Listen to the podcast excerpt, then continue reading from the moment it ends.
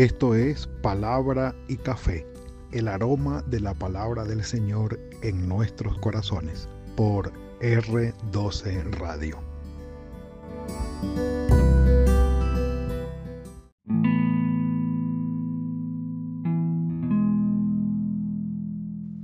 Señor, tú me amonestas a seguir tu palabra. Tú me amonestas a seguir tu palabra. Entendamos primero amonestación. Amonestación de la Real Academia Española. Hacer presente algo para que se considere, se procure o se evite hacer presente algo para que se considere, se procure o se evite. Advertir, prevenir, reprender. Hijo, vas por mal camino con lo que tú estás haciendo. No es bueno que sigas haciendo esa corrupción en tu trabajo. Es bueno que te retractes que pidas perdón y dejes esa conducta. El padre amonesta a sus hijos, los padres amonestan a sus hijos.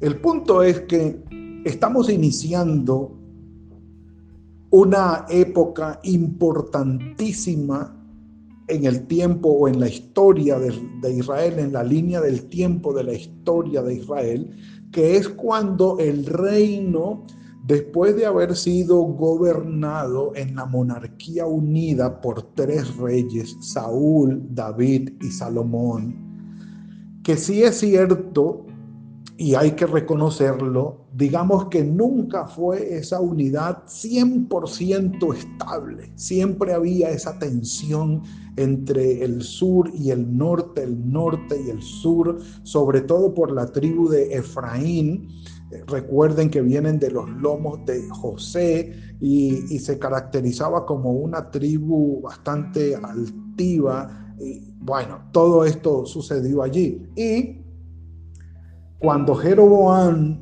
fue reconocido y puesto en autoridad por Salomón, recibió la profecía de Ahías, el profeta Ahías, el silonita, las cosas se van a dividir y el Señor va a entregar en tus manos la mitad del reino. Bueno, la mitad tal vez en territorio, porque el número de, de, tribus pues se fue con la mayoría. La mayoría quedó en el norte, 10 tribus. La minoría quedó en el sur, dos tribus. Y bueno, no podemos calcular la cantidad de gente, pero eh, la población de lado y lado pero esto se dio. 931 antes de Cristo se da la división del reino. Después que muere Salomón, asume el reino en el sur, en Judá, que así se quedó llamando el reino del sur, Judá, lo asume Roboam, hijo de Salomón. Y en el norte, las diez tribus del norte las asume Jeroboam. Ya, ese no es hijo de Salomón, no tiene nada que ver con la dinastía del rey David. Y divididos los reinos, entonces, divididos los reinos, empiezan a haber reyes al norte y reyes al sur. Nunca se nos olvide que cuando hablen de Israel y de Judá, sencillamente están hablando del reino del norte, Israel, y Judá, el reino del sur. La capital del sur siempre fue Jerusalén y varias capitales hubo en el reino del norte, pero la más sobresaliente de todas fue Samaria. Ahora, quiero hablarles hoy de estos dos primeros reyes y de algo que inicia con ellos o se formaliza con ello de manera muy, muy especial. Capítulo 13 del primer libro de Reyes, donde dice, Jeroboam es amonestado de parte de Dios. Nosotros sabemos lo que hizo, ya hemos hablado de lo que hizo eh, Jeroboam. Jeroboam para que las personas eh, no se fueran al sur, al templo de Jerusalén a adorar, los incitó a la idolatría. Y puso ídolos, puso ídolos en Betel, que era la, de las primeras ciudades o la, la, ciudad más significativa de sur hacia norte. Y en el norte estaba Dan, que era eh, la última de las ciudades importantes arriba en el norte de Israel. ¿sí? Acuérdense que estamos divididos en dos. E incitó al pueblo a la idolatría para que no fueran, no bajaran hasta Jerusalén a adorar. Haciendo esto, Dios le manda a Jeroboam un profeta. Mm. Un café por eso. Que es donde viene ahora la intervención de Dios. Si es cierto, el reino se dividió y ahora van a haber reyes en el norte y reyes en el sur, pero Dios no se va a quedar callado. Dios va a enviar a sus profetas para hacerles saber a los reyes cuando van por mal camino y que deben rectificar. Esto lo recibió Jeroboam mientras Jeroboam quemaba el incienso, el incienso, perdón, capítulo 13, versículo 1. Junto al altar, un hombre de Dios vino de Judá a Betel. Recuérdense que Betel, centro crucial de adoración, Betel, enviado por el Señor.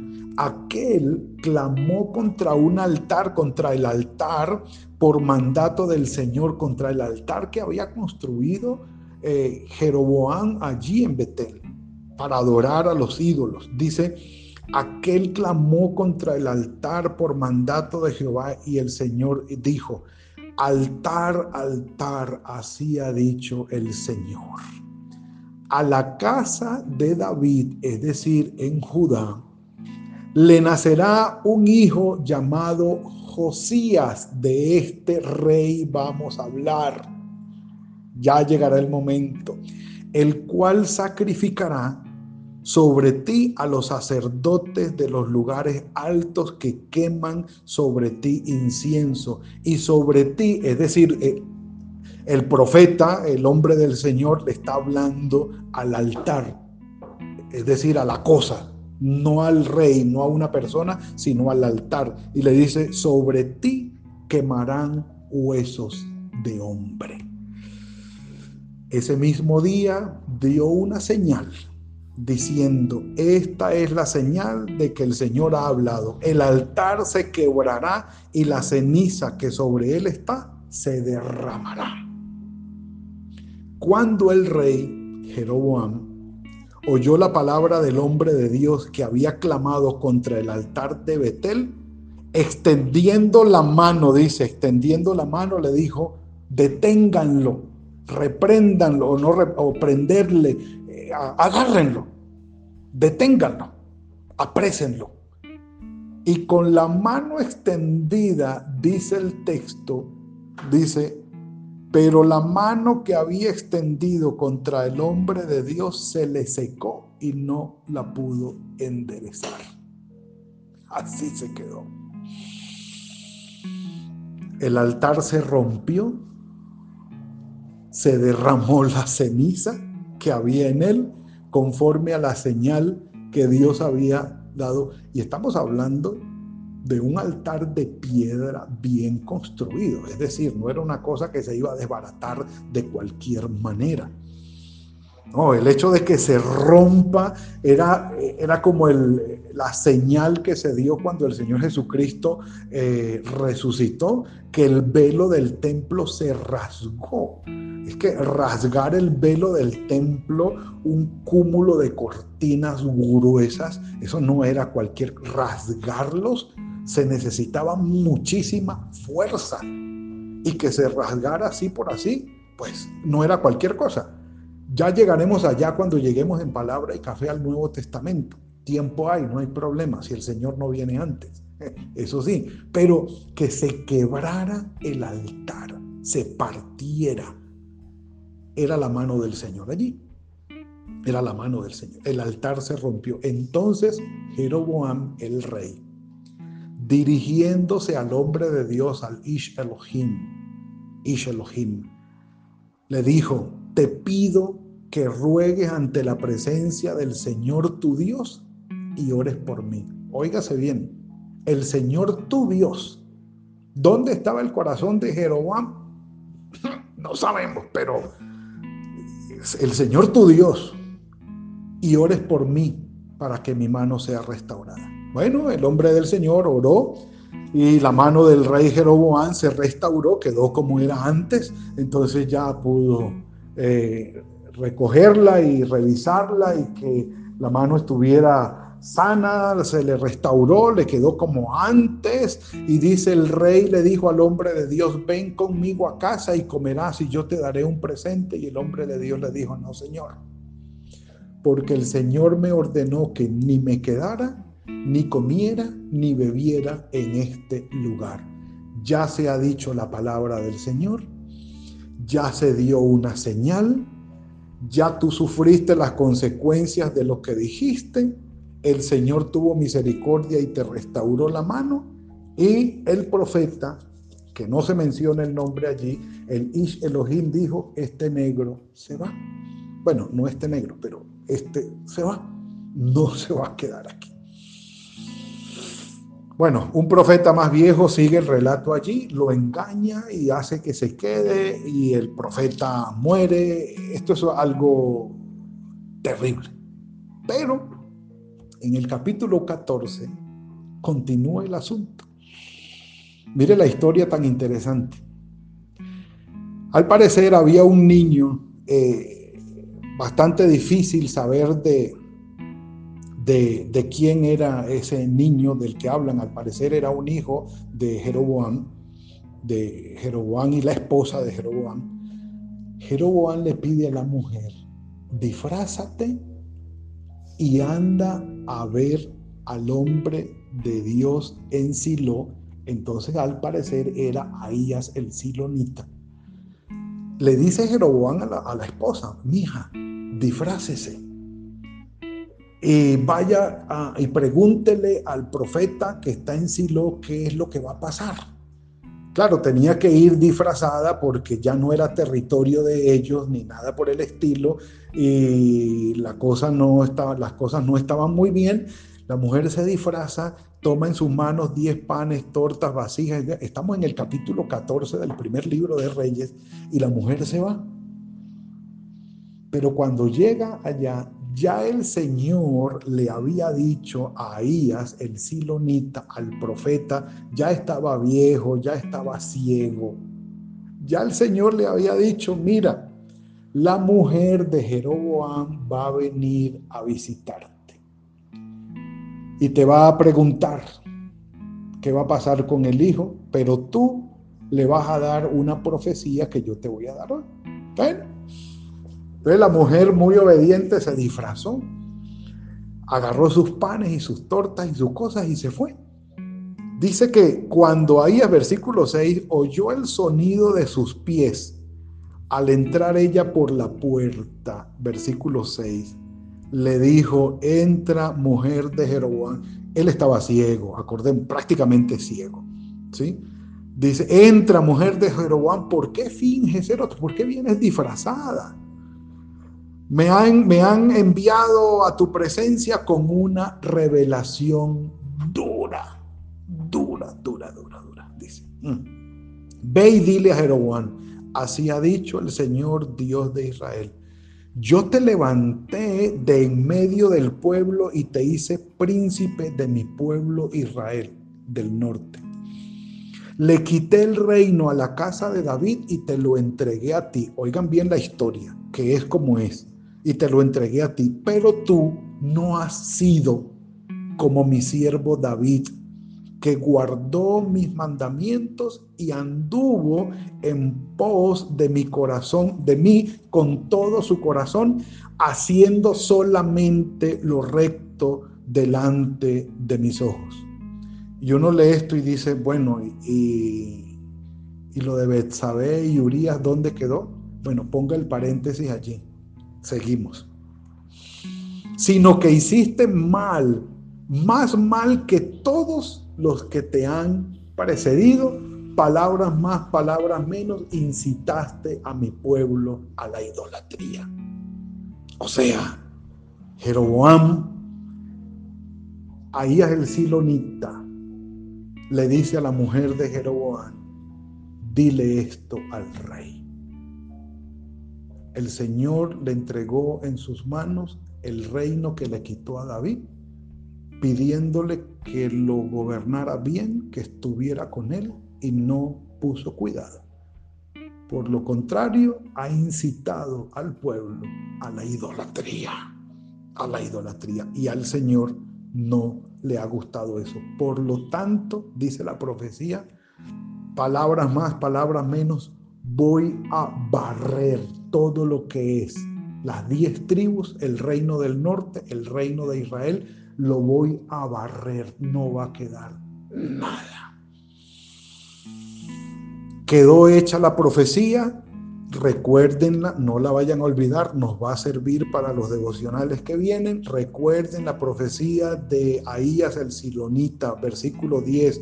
Por tanto, voy a traer el mal sobre la casa de Jeroboam, extirparé todos los hombres a la casa de Jeroboam en Israel, por eh, tanto como el siervo como el libre. Barreré la descendencia de la casa de Jeroboam como, eh, como se barre el estiércol hasta que no quede nada. Y le dijo, y además le dijo, mija, y el hijo, el niño por el que has venido a consultar, apenas llegues a casa se va a morir. Y así pasó. La mujer de Jeroboam se fue apenas llegó, apenas pisó el umbral de la casa, el niño se murió. El niño se murió y dice, versículo 19, los demás hechos de Jeroboam, las guerras que hizo y cómo reinó, todo está escrito en el libro de las historias de los reyes de Israel libros de las guerras de Jehová, el libro de Hazer y ahora el libro de los reyes de Israel, otro libro fuente para escribir, compilar todo esto que no ha llegado hasta nuestras manos. El tiempo que reinó Jeroboam fue de 22 años. Cuando durmió con sus padres, reinó en su lugar su hijo Nadab. Roboam en el sur reinó 17 años y empezó mal. Empezó mal. Si ustedes leen del versículo 21 hasta el versículo 30, Roboam, el, el hijo de David, el que reinó en Jerusalén, se desvió. También hizo lo malo. Y dice, todos los días hubo guerra entre Roboam y Jeroboam, peleando los dos. Estaba arrancando el reino dividido. Roboán durmió con sus padres y fue sepultado con ellos en la ciudad de David. El nombre de su madre era Naamá la Amonita y reinó en su lugar Abiam, su hijo. Los primeros 22 años en el norte los reinó Jeroboam y los primeros 17 años en el sur los reinó Roboam. Ambos equivocados ambos lejos de la voluntad de Dios, pero el Señor en este reino dividido asienta algo que él ya venía haciendo con Gad el vidente, con Natán, los profetas que le hablaron a David. ¿Y cuál es? El Señor nos va a amonestar cuando estemos desviándonos de su camino. Y estos reyes del reino dividido, tanto en el sur como en el norte, van a ser amonestados por el Señor por medio de sus profetas. Entonces, pastor, y, esto de Isaías, Jeremías, Lamentaciones, Ezequiel, Daniel, Osea, Joel, Amós, Abdías, Jonás, Miqueas, Nahum, Abacus, Onías, Geo, Zacarías, todos estos reyes, ¿qué? Bueno, estos, estos profetas, perdón, estos profetas fueron escogidos por el Señor para hablarle a los reyes, en este caso de Judá y de Israel, recién dividido el reino, para que ambos reyes por favor hicieran las cosas de acuerdo con la voluntad del Señor. ¿Por qué? Porque el Señor nos va a amonestar cuando estamos haciendo las cosas mal. Nos va a amonestar. Ahora, un resumen de la historia. Segundo libro de Crónicas, versículo, capítulo 24, versículo 19. Oigan lo que dice. Segundo libro de Crónicas, capítulo 24, versículo 19, dice el escritor sagrado, y les envió profetas para que los hicieran volver al Señor, los cuales los amonestaron, pero ellos no los escucharon no los escucharon. Los amonestaron para que volvieran a la voluntad del Señor y ellos no los escucharon. Dios envió su palabra a través de sus profetas y los reyes no prestaron atención. Hasta que finalmente tuvo que venir la palabra de Dios hecha carne. ¿De quién estamos hablando? la palabra de Dios hecha carne, ya no a través de los profetas, sino ella misma vino, se hizo carne y habitó entre nosotros nuestro Señor Jesucristo, que vino a hacernos saber la voluntad de nuestro Padre para que caminemos en ella. ¿Cuántas veces te ha amonestado el Señor a través de su palabra, de la lectura de su palabra? de canciones, de sermones, de reflexiones, a través de, cánticos antiguos especiales que llenan nuestro corazón, a través de una conversación con un ser amado, piadoso, cercano a nosotros. ¿Cuántas veces nos amonesta el Señor para que volvamos a sus caminos y nos mantengamos en su voluntad? ¿Cuántas veces? el Señor nos amonesta para que nos mantengamos dentro de su voluntad. Fue el papel de los profetas el que el Señor mandó, los que el Señor mandó a hacer conocer su palabra a los reyes. Hoy el Espíritu Santo lo hace. La palabra de Dios sigue haciéndolo. El Señor Jesucristo, la palabra de Dios hecha carne, sigue hablando a nuestros corazones. ¿Seremos rebeldes? Señor, tú me amonestas a seguir tu palabra. Dispongamos nuestro corazón para obedecer al Señor y ser bendecidos con lo que Él tiene para con nosotros. Padre, gracias por lo que nos has dado hoy. De Jeroboam y Roboam hemos aprendido, Señor cómo intervienes en la historia nuestra, amonestándonos y guiándonos hacia tu voluntad. Bendito sea tu nombre. Danos un corazón de carne sensible, Señor, a lo que tú quieres para con nosotros, te lo rogamos. Y guíanos de manera especial dentro de tu voluntad, te lo suplicamos. Gracias, Padre, por este tiempo que nos has prodigado hoy. Ponemos en tus manos el día que ya ha comenzado. Guíanos en el poder de tu Espíritu Santo a todo cuanto vayamos a hacer y que tu misericordia, tu protección y tu bendición sea sobre nuestras vidas. En ti confiamos y en ti esperamos. En el nombre de tu Hijo Jesucristo. Amén y amén.